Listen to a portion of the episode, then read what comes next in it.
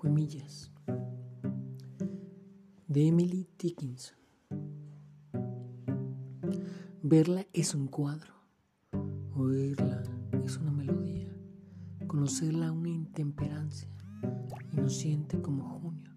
no conocerla una aflicción, tenerla de amiga, un calor tan cercano como si el sol brillara en la